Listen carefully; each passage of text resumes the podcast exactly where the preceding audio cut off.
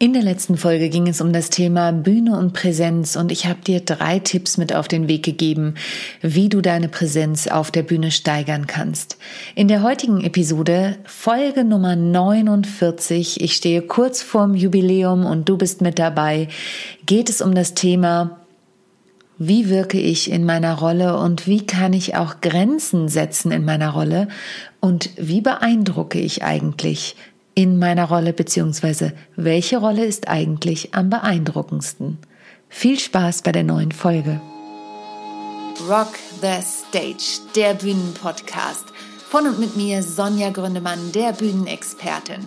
In diesem Podcast bekommst du Tipps und Tricks für deinen erfolgreichen Auftritt, Backstage-Einblicke und immer wieder neue Inspirationen, wie auch du deinen Vortrag, deine Präsentation oder auch dein Gespräch interessant und abwechslungsreich gestalten kannst.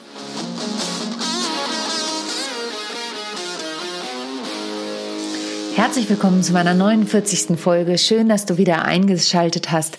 Mein Name ist Sonja, Sonja Gründemann und wenn du mich noch nicht kennst, hier zwei Fakten über mich. Ich bin unterwegs als die Expertin für ihren erfolgreichen Auftritt und unterstütze Menschen dabei, auf ihrer Businessbühne zu stehen, egal ob das ein Vortrag, ein Pitch, ein Interview oder auch eine Moderation ist.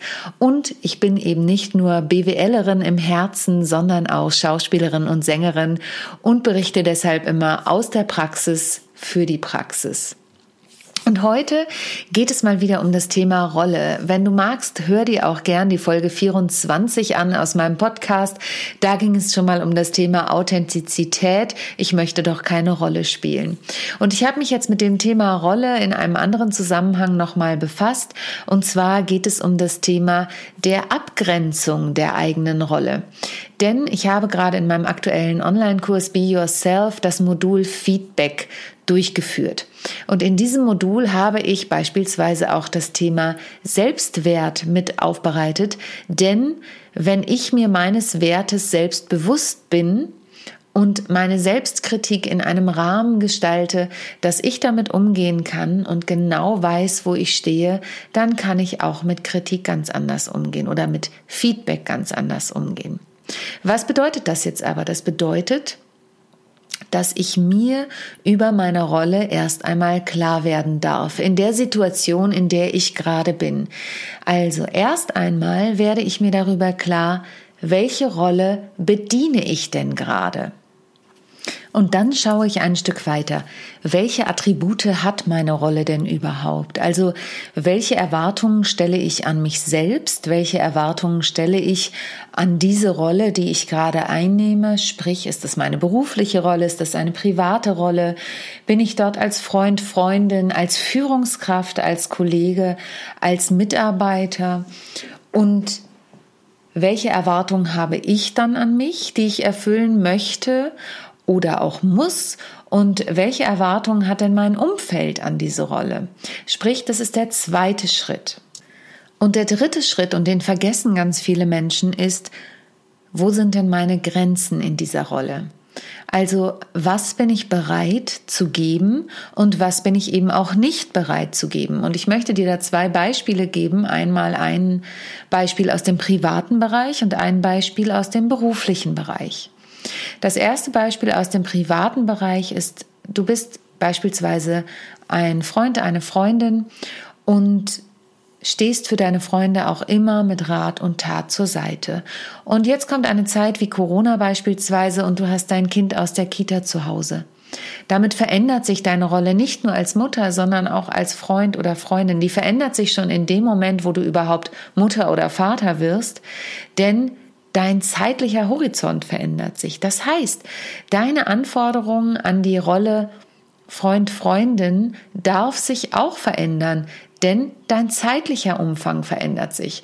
Und ich stelle immer wieder fest, dass ich das persönlich vollkommen unterschätzt habe, bevor ich ein Kind bekommen habe, wie sich diese Rolle der Freundin verändert. Und durch Corona hat sie sich eben einfach nochmal verändert. Und auch wenn ich tatsächlich total gerne für meine Freunde mit Rat und Tat zur Seite stehen würde, schaffe ich es einfach nicht. Und ich habe da ganz lange mit mir gehadert und ich habe es, wie gesagt, vorher auch nie verstanden, wenn meine, eine meiner besten Freundinnen mich nicht mehr zurückgerufen hat oder mich nur angerufen hat, wenn sie im Auto unterwegs war und manchmal auch, wenn die Kinder hinten drin waren und ich hatte da einfach null Verständnis für. Und seitdem ich selber ein Kind habe, und die wird zwar immer größer, aber es gibt einfach Zeiten, da bin ich nur für mein Kind da, rufe ich meine Freundin selbst kaum noch an, weil ich es einfach nicht schaffe. Wir machen mittlerweile Telefontermine. Wir sind beide selbstständig und wir schaffen es nicht oft, aber wir haben uns jetzt vorgenommen, dass wir des Öfteren eine gemeinsame Lunchpause machen per Zoom. Sie sitzt eben auch noch in Mannheim und ich in Hamburg und dass wir dann uns Termine einstellen, um uns auszutauschen, sowohl privat als auch beruflich, weil wir auch beruflich miteinander verbunden sind. Das heißt, ich musste für mich erkennen, dass diese Rolle der Freundin jetzt nicht nur in Bezug auf diese Freundin, sondern generell sich verändert und dass die Grenzen sich auch versetzen. Ich habe nicht mehr so viel Zeit. Ich kann nicht mehr, so gern ich es möchte, für jede oder jeden da sein, so wie ich es gerne möchte. Und das zweite Beispiel kommt aus dem Bereich des Beruflichen.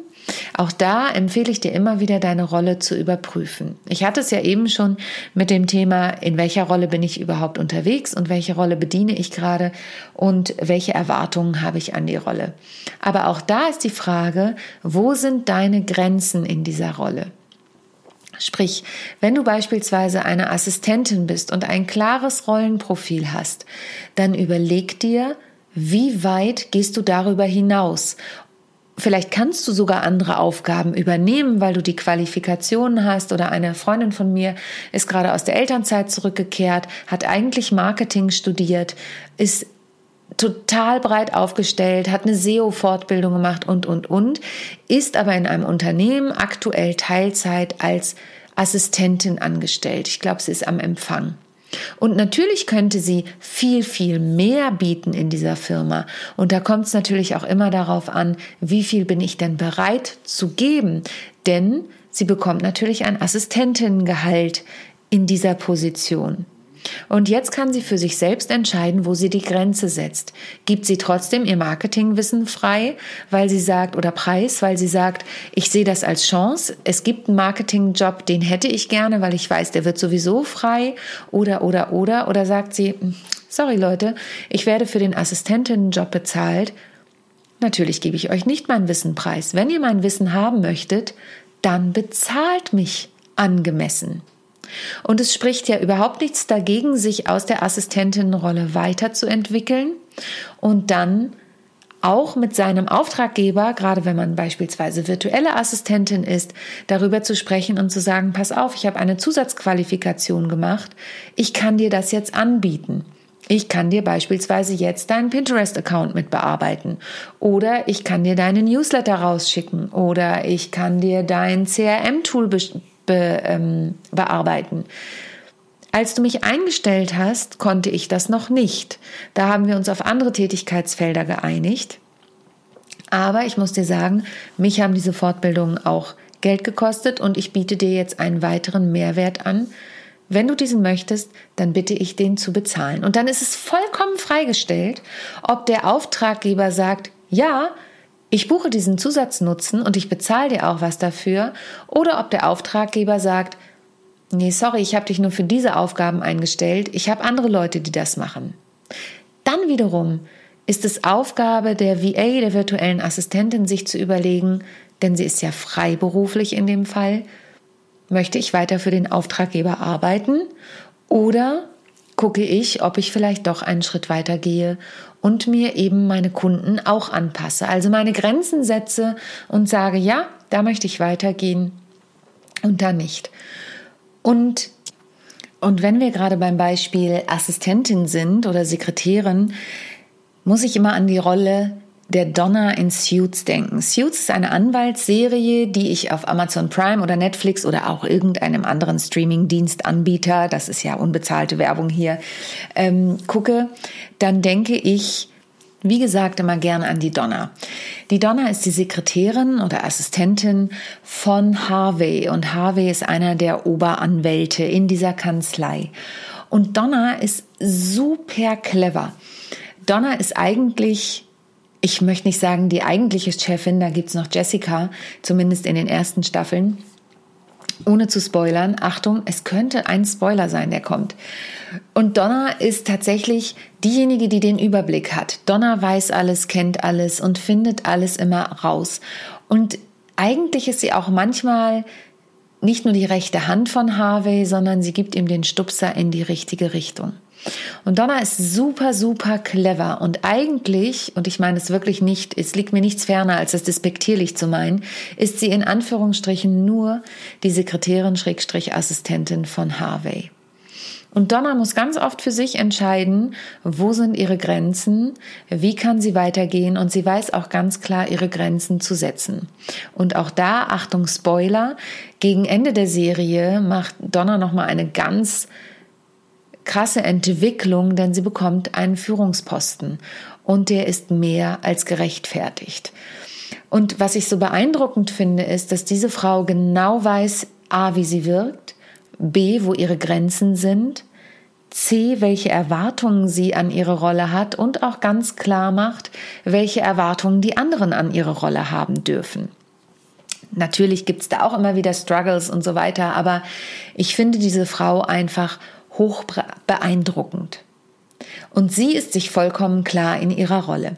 Jetzt kannst du natürlich sagen, ja, Moment mal, aber das ist ja, das ist ja eine Schauspielfigur, das ist ja eine Kunstfigur, diese Donna.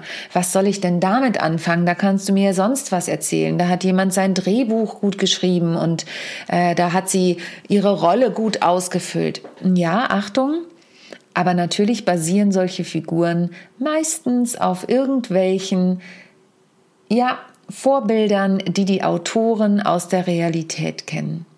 Und mir fällt da spontan Steve Jobs ein, der ohne großen Aufriss wirklich eine großartige Wirkung hatte. Da gibt es viele Menschen aus der Politik, Barack Obama zum Beispiel, Oprah Winfrey, die natürlich nicht in der Politik ist, aber ähm, Michelle Obama, ganz tolle Frauen.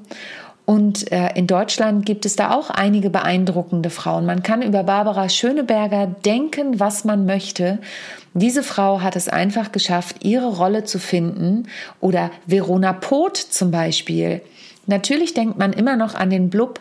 Ich habe gerade wieder ein Interview mit dieser Frau gelesen in der Gala, ich gebe es zu. Und die Frau ist sich sowas von ihrer Wirkung bewusst und die weiß ganz genau, wie sie agieren muss, und ich sage bewusst nicht spielen muss, sondern wie sie agieren muss, um in ihrer Rolle aufzugehen. Sie weiß genau, wo ihre Grenzen sind und sie weiß genau, wozu sie fähig ist. Und Barbara Schöneberger, wie gesagt, auch über sie kann man denken, was man möchte, aber sie hat ganz klar ihre Rolle im Showbiz gefunden. Und Achtung, das ist auch eine Rolle. Wir wissen nie, wie viel echte Barbara Schöneberger dahinter steckt, wobei ich glaube, diese Frau ist relativ authentisch in dem, was sie tut. Ähm, aber natürlich ist es die Rolle, oh, die ist ziemlich authentisch. Natürlich ist es die Rolle, die sie einnimmt, sobald die Kamera angeht. Und das darfst du natürlich tun. Da sind wir wieder bei dem Anfang. Werde dir deiner Rolle bewusst. Schau genau, wie möchtest du wirken in deiner Rolle? Wie ist deine Rolle ausgestaltet? Welche Rolle bediene ich gerade? Und welche Erwartungen habe ich an die Rolle? Welche Grenzen setze ich in der Rolle? Jetzt habe ich ganz oft das Wort Rolle gesagt, aber mir ist es ganz wichtig, weil ich immer wieder damit konfrontiert werde, ja, warte mal, äh, aber im Schauspiel spiele ich doch eine Rolle. Ja, aber da nochmal der Hinweis, Schauspieler spielen nicht nur eine Rolle, richtig gute Schauspieler sind eine Rolle. Und in dem Moment, frag mich nicht warum, fällt mir Brad Pitt in Joe Black ein. Und natürlich wusste ich, dass Brad Pitt in dem Moment nicht stirbt, aber als Joe Black die Bühne verlässt mit seiner Erdnussbutter am Löffel, habe ich Rotz und Wasser geheult. Ich gebe es zu. Und das ist doch das Schöne. Wenn Schauspieler mit ihrer Rolle verschmelzen, dann sind sie die Rolle und dann berührt es uns Menschen. Und deswegen gebe ich dir hier den letzten Tipp. Schau immer, dass du deine Rolle so klar wie möglich definierst. Denn je klarer du bist, desto klarer ist deine Außenwirkung. Und ein 5-Cent-Spruch noch zum Schluss. Klarheit ist der Schlüssel zum Glück. In diesem Sinne, bleib mir gewogen. Wenn dir die Folge gefallen hat, dann erzähle es weiter, teile es in den sozialen Medien, hinterlass mir gern eine 5-Sterne-Bewertung oder natürlich auch eine Rezension bei Google. Und ich bin total gespannt, denn nächste Woche ist die 50. Folge. Ich freue mich wie ein Schnitzel. Es ist das Jubiläum, es ist unglaublich.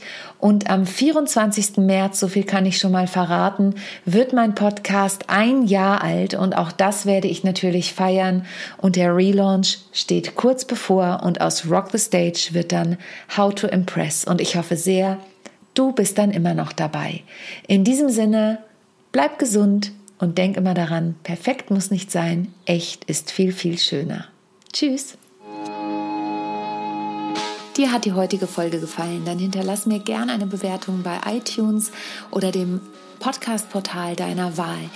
Gern auch bei Google, da freue ich mich auch immer über Rezensionen. Ansonsten empfehle ihn weiter und schalte nächste Woche auch wieder ein.